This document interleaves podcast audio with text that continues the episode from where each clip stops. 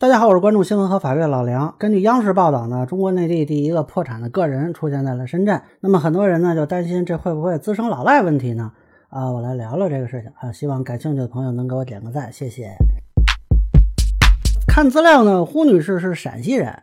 二零一四年的时候呢，在深圳开办了一家叫胡言文化的公司啊，经营某大厦三层三千平方米的面积，分租给七家单位从事培训项目啊，有跆拳道、书法、钢琴、舞蹈等等。嗯，最多的时候呢，他每个月收租金可以收入到十三万，哎，当时来说应该还过得不错。结果没过两年呢，这个二零一六年的时候，这个大厦里有个叫新一家超市的倒闭了，呃，应该是这个超市占的面积比较大啊，这个物业管理处就给他断水断电了。呃，这个胡女士呢，这个公司也开不成了，还得给这个学生退学费。这一番折腾呢，导致他负债四百八十万。这里边有一个关键点啊，就是这个负债并不是以文化公司的名义去借的，而是。胡女士自己借的，那么用于了公司的经营。具体她当时为什么这么操作，这个资料也没说清楚。呃，但这个肯定是导致她后来陷入困境的一个关键点。因为如果是公司负债的话，股东只要按照出资额为限承担责任，实在不行公司就破产了，就完了啊。这所以叫有限责任公司嘛。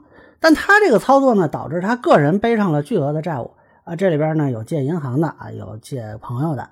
呃，本来他这个损失还可以向这个新一家超市索赔部分，但是这个超市主体破产之后呢，他获得了一点债权，那么就转手给卖了三十万，然后呢，他后来不行，把房子卖了两百七十万，但这样呢还是差了一百多万，这个后来清算下来是不到一百五十万啊，一百四十多万。那这期间呢，胡女士曾经尝试去保险公司工作啊，后来呢也尝试重新开公司，但是都没有什么成果。最后这个钱呢，实在是还不上了啊，那么生活呢，应该也是陷入一定的困境吧。正好呢，深圳市今年三月实施了这个《深圳经济特区个人破产条例》，他就申请了个人破产。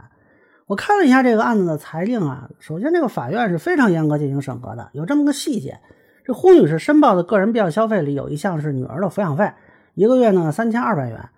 她女儿呢现在上高中啊，这个数在深圳应该是不算高吧？我不知道有没有深圳小伙伴给。啊，在评论区和弹幕里提示一下。那但是呢，这个法院一看说不对，说你这个抚养费应该是你跟你前夫一人一半啊，因为他早就离婚了嘛。那么这个数字现在也超过了这个深圳的最低的工资水平，最后他是下调到了一千一啊，说明这个法院还是抠得很细的。那很多的网友都关心啊，说这个事儿会不会滋生老赖呢？我看了一下这个宣告破产的过程还是非常严格的，首先是按照程序。啊，不但得证明你当下没钱还，还得证明你这个营收能力啊什么的，未来相当长一段时间你也不会有钱还。像那种有钱故意不还的老赖，那是不可能申请成功的。而且呢，这个过程呢要通知所有的债权人的啊，像他这个案子是通知了每个债权人，在没有债权人提出反对意见的情况下，那才宣告说啊，然后进入这个考察期。呃，你要是说隐瞒债务啊，说少报一个债权人，那最后被发现了你也白折腾。另外呢，这个宣告破产也不是说当下就生效，它是有三年的考察期啊。这个如果有特殊情况，还可以延长到五年。那这个在这个三年里呢，如果法院或者债权人发现你明明有钱故意不还，你这也还是白折腾。呃，你也不是说就像普通人一样，你是有高消费限制和。